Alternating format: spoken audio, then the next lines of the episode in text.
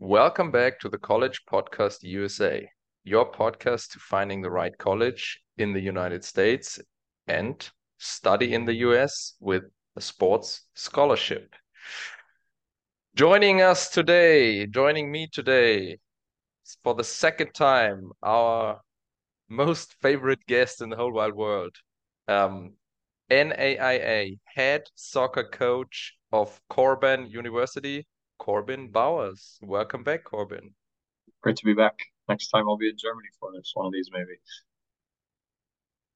You're welcome and invited anytime. Just let me know. Um, and yeah, I'd be happy to do a, a live episode with you. Sounds great. Okay. Corbin, today we're going to talk about the recruiting process from a coach's perspective. Um, how does it work? Um, what should applicants have in mind? What should they consider? What are the do's? What are the don'ts? Um, and how do you view everything? Because like you're on the other end, um, you recruit players. What do you want them to do? Um, how are they supposed to contact you? Like everything. We go into details, the nitty gritty stuff of the recruiting process. We're also going to talk about some of the legal stuff. We're also going to talk about money. So this episode is going to be packed with insights. Let's do it. You want to start? Stage is yours. Yeah, I think, I mean, excited to share with everybody the ins and outs of recruiting and the do's and don'ts. I think it's super important that any sport, any athlete get it right to put themselves ahead of the game. There's so many players out there trying to get recruited. And if you can use this valuable information and compose the right email and kickstart your recruiting process, it's going to help you have a much easier path. Awesome, awesome. Um, how many applications or like requests for um, players do you get every season, roundabout? Yeah, I mean, to be honest, I would say here the NAIA level, it's probably two to three hundred per year of emails, players interested, maybe even more. Um, daily my inbox is full of athletes interested in studying playing. Um, and there's good ones, there's bad ones, but it, it's a huge number. And as you go up and across the divisions, it can be even more. I know friends at Division One level are receiving contact from thousands of kids on a yearly basis. Yeah, that's just uh, that's a crazy number. So at some point you gotta put in a filter, um, I guess, yeah. because obviously you don't want to get like flooded by mails. Um, also you just want to get guys or girls um who you really need, who are the right fit for you. Um, so how what kind of filters do you use? Yeah, I would say the most important filter that a student can use that will help me is doing your research on the university. It's important. I know you want to contact a lot of universities and expand your network, but it's important that every time you contact a coach, you show personability or specialization toward our school. Uh, an example would be if you're contacting us, tell us why you want to study here, what major you're interested in. Uh, tell us that you watched one of our games or you saw our record, uh, or you have a desire to live in the state of Oregon, something that shows that it's very specific to the university. And it's okay to contact multiple universities, but every time you do that, make the email specific to that school. Uh, it's frustrating for me to read maybe the wrong university in an email or a major we don't offer, uh, or they spell my name wrong, anything like that, that shows that you're not putting like the time and effort into being personalized, personalizing your interest for a university. Um, so if, if I read through an email and I see that there wasn't any time put into it, or it's maybe a blanket email that's going to be sent to every coach in the country, that's a bad filter. But if you mention two or three things of why you're interested in my university, that puts you in the good filter. Awesome. That's also what we recommend because um, we want people actually to to take the time and do research on your university before they apply because obviously you want to apply to a lot of universities because um, that just gives you better opportunities um, you might get more contacts you know you might get more offers um, you have some room to negotiate. But if you use the same email over and over again, um, it you just don't stand out anymore. And so uh, interesting for me is that you said the same thing. And also, what do you do with those emails? Do you click on delete right away, or what do you do with them? Uh, I, I don't ever delete. I let them sit there in case somebody follows up and maybe they try again and they realize, oh, I made a mistake. Uh, or if sometimes, you know, if there's time, I try to help somebody. I, I've gone the length of somebody's written an email and making sure, hey, was this for me? Hey, do you understand we don't have engineering here? Or hey, we play AI not NCAA. Are you still interested? Um, but there are a lot of emails that we, with the mass amount that we get, if it's not catching our attention, we, we don't reply and we don't get to it. We try as best as we can, but it's hard sometimes. Okay, awesome. Um, let's go back one step. Um, is email the preferred medium you want to be contacted at? Or is it, do you say WhatsApp? Is it mail? Um, do you have like a, a form on your website? Great question. I've become comfortable with all of it. I think it's what the athlete's most comfortable with, as long as you show that you're truly interested. Emails are a good first point of contact because it's easy to write. Uh, it's on a website, uh, and you can be personal, but you can also be professional. Uh, I have no problem with receiving a first contact through WhatsApp. I would say there being short and to the point, uh, maybe not as long as an email, but having a short way of catching my attention. Um, social media, even if you were to find our Instagram page and you wanted to send us a direct message through Instagram, again, short to the point, still being a little professional with it. And we do have a form on our website where you can complete that and all your basic information would be in there your name, your contact info, your major, what level you play at. Uh, and if we get one of those submitted, we go out of our way to reply to that. But I would also say it's really important if you fill out our, we call it a recruit questionnaire, send us an email too. Hey, coach, this is who I am. And by the way, I completed your recruit questionnaire. So you mentioned uh, Instagram. It's not your personal Instagram account, but it's your school's, like, like your soccer program, men's soccer program, school's Instagram account, right?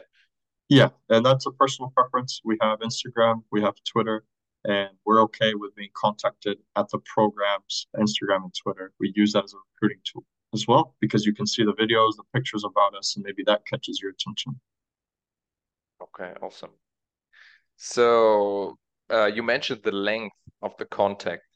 Um, obviously, WhatsApp's gonna be short, quick, and easy. Um, what about email? Because I feel like most people are more comfortable writing you an email as a first point of contact, especially people from Europe, because they're like, you know, the culture is different and they feel like they're not supposed to contact you because you might be annoyed by them contacting you, which obviously is wrong, but that's just how some people think and, and the culture's like. Um, how long is the email supposed to be? Yeah, I would and, say. Sorry, and also what's supposed to be in that mail? Yeah, good question. I would say short and to the point with detail. I know that maybe sounds like I'm contradicting myself, but I would say what you want to include in there is obviously your name, where you're from, uh, when you're looking to start at the university. And then from there, I would go in majors that you're interested in, your academic profile. So major, your GPA, have you done TOEFL, have you done Duolingo? So that would be the next paragraph. And then let's go into the soccer. I play this position. I play for this club or sport, any sport. I play this sport. I play for this club. Uh, here's my sport TV, and here's a link to my short video. Uh, and maybe at the end, a couple of sentences of why you're interested in the university uh, or what caught your attention about us and that's enough information. Uh, and that's I think maybe like a three to four paragraph email with some one paragraph longer than the other. Some is just basic information, but that's given us everything that we need to know. Of, is this somebody we would be interested in, and do we want to continue a conversation with them? So, um, so I think that's easy enough to fit into four or five paragraphs. Uh, again, if we start from the beginning, introduction, who you are, where you're from, uh, then we can go on to the academic side, what you want to study, what's your GPA, what's your English test score, and then specific to your sport. This is the position, the team, uh, the league, and here's a video of me playing my sport. And wrap it up with this is why I'm interested in your university. Awesome. That's pretty similar to what we recommend our guys do and girls do. Um, to be um, as specific as possible um, without leaving any open questions for you, but also um, don't write a novel. Yeah, absolutely. Pretty much. So all the necessary stats. So they're supposed to to think what you what would you like them um, to put in the mail. But obviously, um, people from Europe don't know the system. They don't know what, um, especially soccer in the US is about because it's stats, numbers, um, and yeah, stuff like that.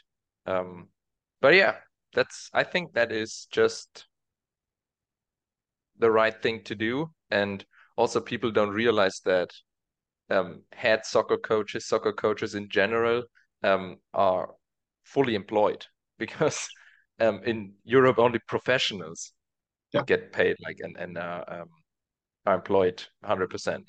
So yeah, that's just a different um, mindset, and it's it takes some time to understand here in Europe. Um, but that also means that you get bombarded with emails, as you said earlier. Um, so you don't want to read a whole novel, but you want it quick, right to the point. Hey, can I work with this guy? Can I work with this girl? Or it just isn't the right fit. You want to see that right away. And. Corbin, if you're interested, what do you do? Yeah, so we typically respond pretty quickly. Uh, if it's somebody we're interested in, we try to respond within a reasonable amount of time and say thanks, obviously, but then like ask a little more details. Uh, uh, can we get on a phone call? Can we schedule a Zoom or a WhatsApp audio, especially with people in Europe?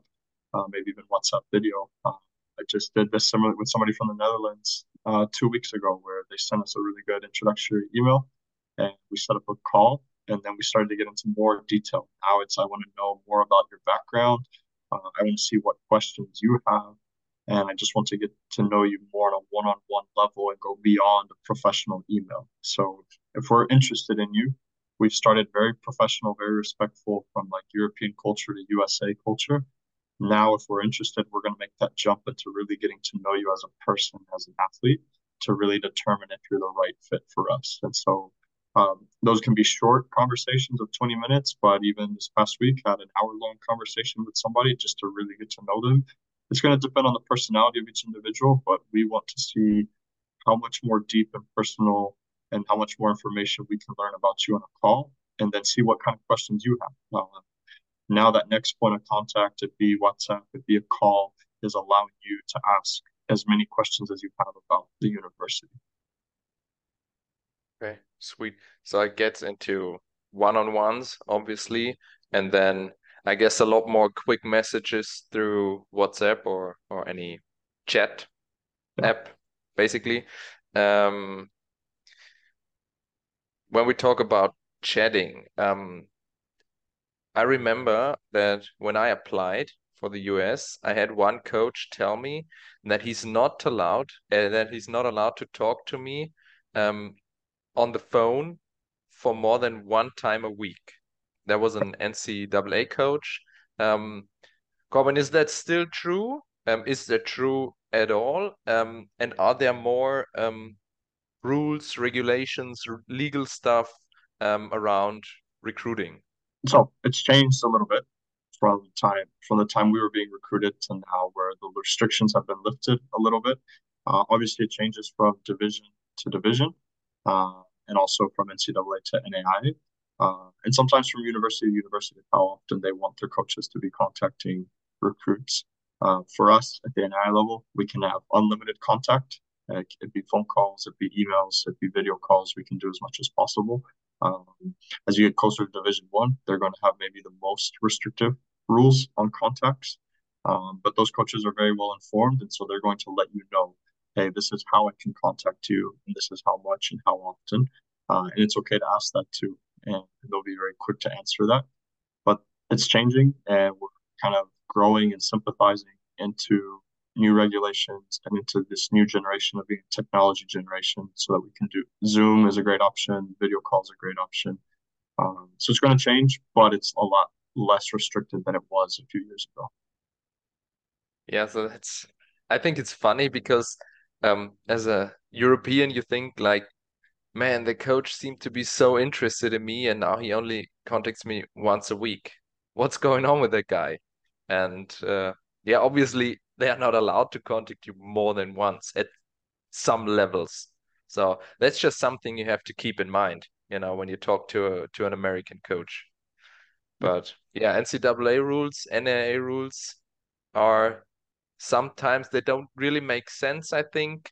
Um, however, they are they're supposed to to be like to make it fair, you know, to make the whole process fair, to have um, other contact or to give other coaches the opportunity to contact those players too, not just one coach.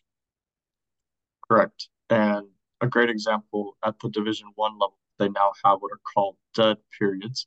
It's tied into the holidays, where trying to take away the pressure from a coach to have a life outside of coaching. Uh, so there's certain weeks of the year, mostly tied into holidays, where nobody's allowed to contact anybody to try to give those coaches a rest. As I said, Division One is getting thousands of contacts per year. There's an added pressure. There's added competition with it being the highest level. Those coaches need a break. So typically, again, repeating myself, tied to the holidays, there might be a week where they can't have any direct contact with you.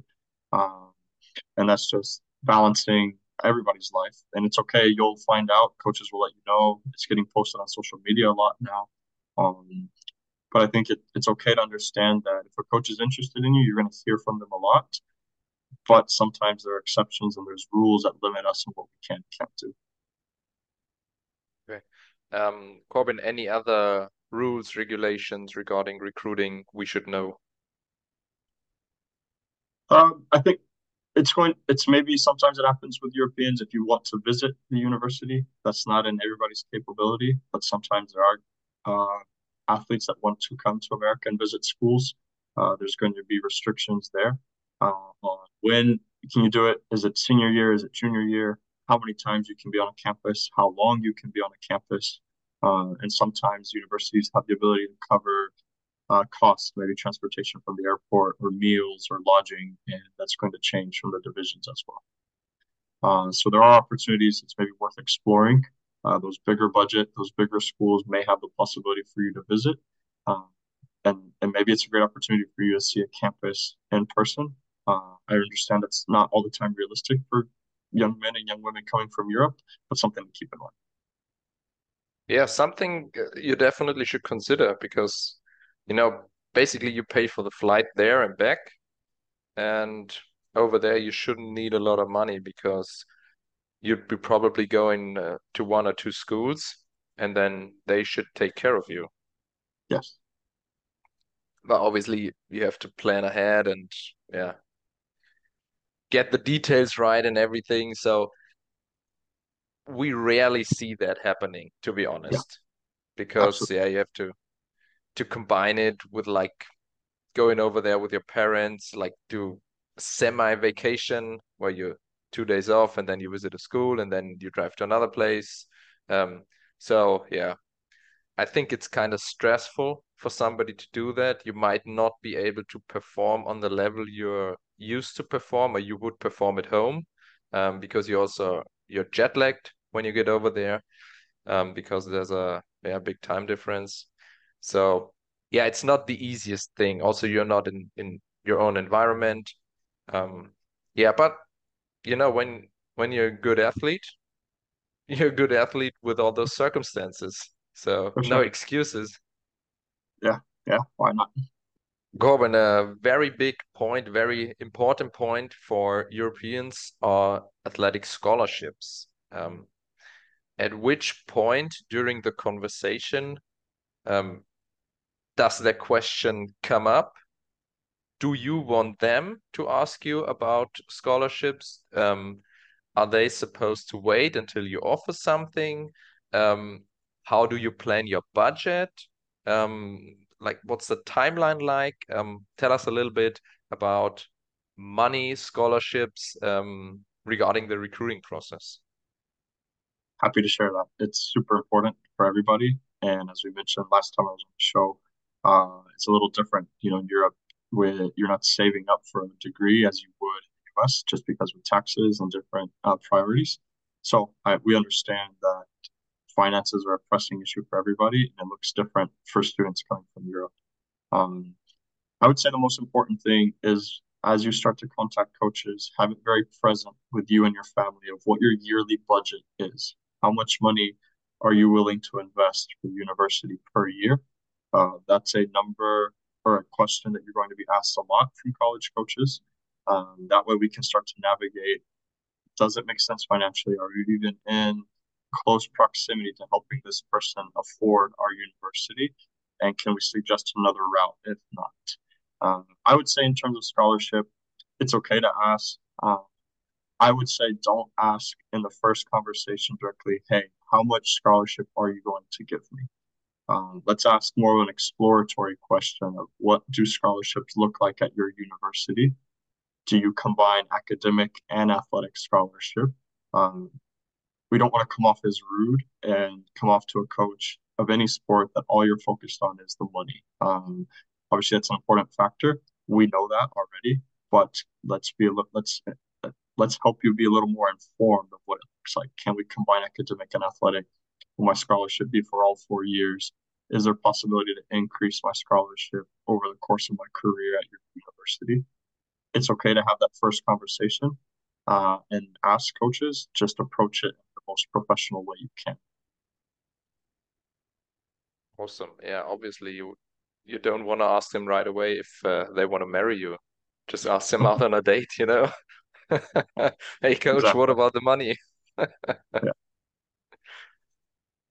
Um, and uh, Corbin, when it comes to to distributing your budget and like um, give us a little timeline about that. Um, how do you distribute your budget on the one hand, um, and when do you distribute your budget? Like, um, do you try to to give away like big sums of your budget right away, um, or do you have players in the pipeline already, um, or do you wait with your budget um, until the right player comes around?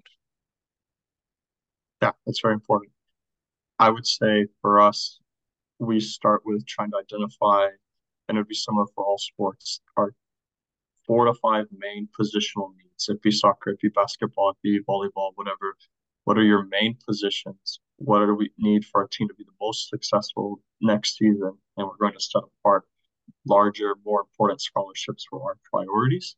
Um, and we're going to try to find those players pretty early consistently. Um, and then at the same time, at the NAIA level, we're trying to balance it with maybe lower offers of students uh, that have a bigger financial budget uh, or slightly more interested, but maybe don't fit those needs positionally, the main priorities, but their second priority, you know. So we, we're going to rank our positional needs, and you're in rank number two.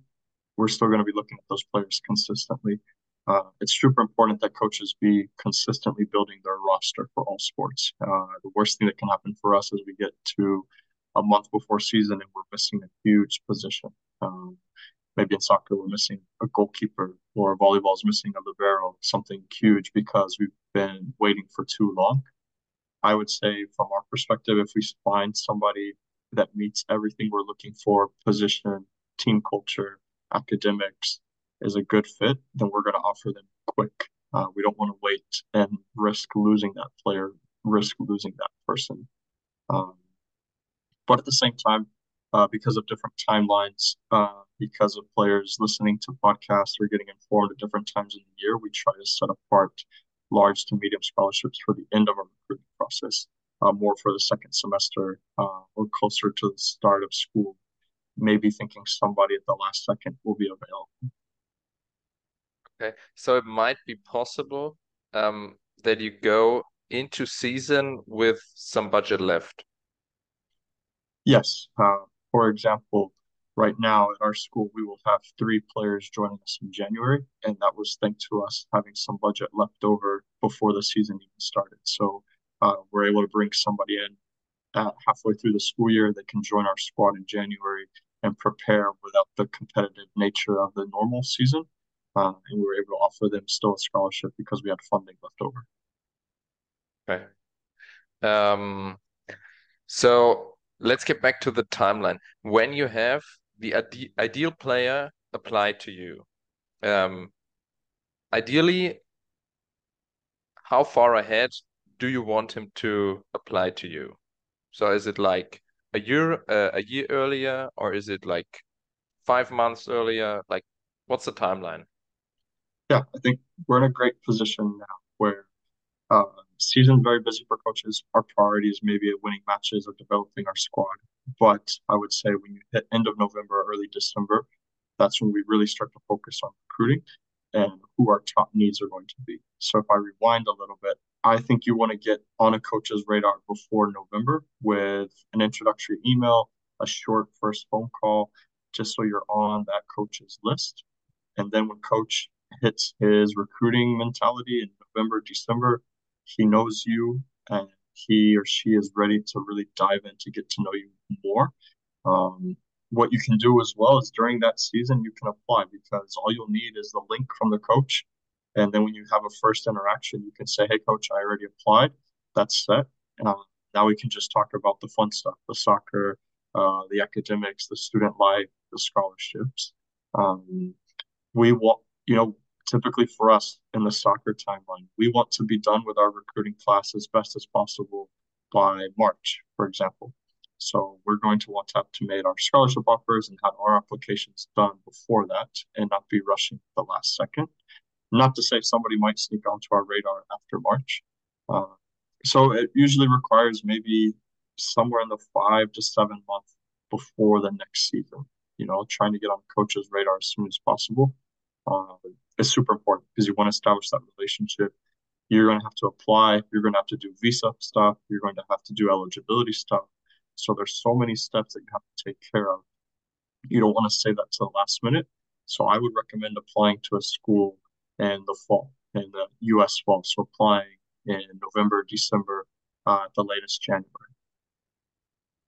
Yeah, that's always kind of what we recommend. We we recommend starting the process with us um, in summer, like July, because you know they have to record videos, get to know like all the details, um, create a list of colleges they want to apply, do a lot of research, um, and that takes a lot of time. And they also go to still go to school and do sports, so that just takes time off your clock.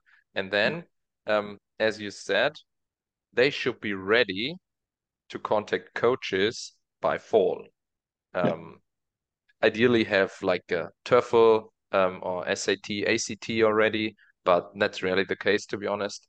Um, but still, you know, you don't want to have to rush things or like get mediocre quality from a video or anything out there.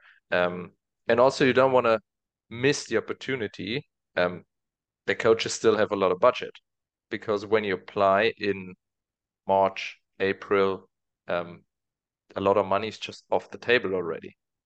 Yeah. And yeah, even though if you're the the right fit for the coach, for the team, for the university, there might just not be any money left. Yeah, I think it's super important that you as a recruit take control of your recruiting destiny. Don't leave anything up to chance uh, and just work really hard be on top of everything your academics, your highlights, your contacting coaches, there's a spot out there for a lot of people. It'd be NCAA, it'd be NAIA, it'd be junior college. Um, but you have to take control of your destiny is something we say to everybody we're recruiting. Uh, you don't want to leave that to the last minute. Be proactive. Get yourself in front of a coach. Have all the information, video, transcripts, TOEFL, academics, soccer resume, sport resume ready, um, so that you're not finding a spot at the last minute. You want to have that peace of mind of I'm going to find a place to pursue my college athletic dream, but it's up to you to take control of your destiny.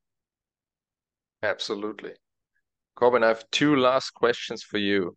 Um, when it comes to timeline, um, you didn't mention it specifically, but you're talking about one year prior to when they are supposed to come to university. Is it also possible to apply earlier, like two years ago, one and a half years ago? Possibly. two is going to be difficult to apply to the university. It's okay to contact the coach and establish a relationship. Um, but that's what I meant. Sorry, uh, no, contact okay. the coach, not apply to university. Yeah, I think it's yeah. You say at the NAIA level, maybe not so much, but I would say at the NCAA level, at the highest levels, you are seeing coaches communicating recruits earlier and earlier. I know for a fact on the women's side, uh, there are people in that are in their first year of high school that are already talking to coaches. Um, there are first year players at the at sorry at the NCAA Division One level that are already committing to schools. Um, so it just kind of depends. You got it's tricky. That's why we're doing these kind of podcasts. We're trying to educate everybody, but it's okay to contact coaches earlier, uh, and you'll learn. Maybe you contact a, a, coach and they say, "Hey, I'm not ready to talk to you. Reach out to me in six months." Uh, or the best thing that can happen is a coach says, "Hey, I love it. Let's talk. Let's get you on the radar earlier." Don't be afraid to contact anyone earlier. Most coaches are going to be upfront and honest about when they're ready to speak to you. Awesome. Last question, Corbin. Um, that I had on my list earlier. Um, you know, head coaches are often really busy, especially D1 NCAA, um, and they might not read the emails. So we always recommend um, writing the email addressing the um, assistant coach or the two assistant coaches and the head coach um, in CC. Um, would you recommend that too, or do you have a different approach? My approach would be similar but different, where um, address an email to all three coaches or all two. Uh, and send and you know either way i think both is good you can you can make the main destination the head coach and copy the assistants or you can make the destination an assistant and copy the rest of the staff including the head coach um, and it's it's okay because different programs are going to have different approaches to recruiting and somebody's going to reply to you uh, the bigger schools have what's called a recruiting coordinator so they're an assistant coach they help with the tactics and the technique but they also manage the recruiting they filter through uh, so at a bigger school, you might get put in touch with that person. So if you see multiple email addresses on the university website, copy all the coaches. It's okay, uh, and address them. Hey, coach A, B, C. Nice to meet you, etc. Um, it's okay. Get yourself out there. Uh, I don't think that's a do or I don't think that's a don't. That's a do. Contact all the coaches, catch their attention. Uh, don't let your recruiting process fall through the cracks. And yes, sometimes head coaches are busy. And in the past, I've forwarded on an email to an assistant and they've taken charge and they've exchanged the emails. They've had the first phone call. Um, at my prior university, I did that. And then the assistant coach would report back to me. If it was a good fit, then they would the assistant would introduce me to the recruit and we would have a second phone call where it would be me with the recruit. Awesome. Corbin, I think that's it. I have no further questions. Um, thank you so much for being on again. And uh, I have another theme for another call. Um, we should definitely get into detail about the first meeting, the first Zoom call with a coach. What do you think about that? Sounds good. I'm excited to help everybody get themselves recruited and control their recruiting destiny. If that if we need to talk about calls and questions, that sounds like a great thing. Awesome. Corbin, thank you so much.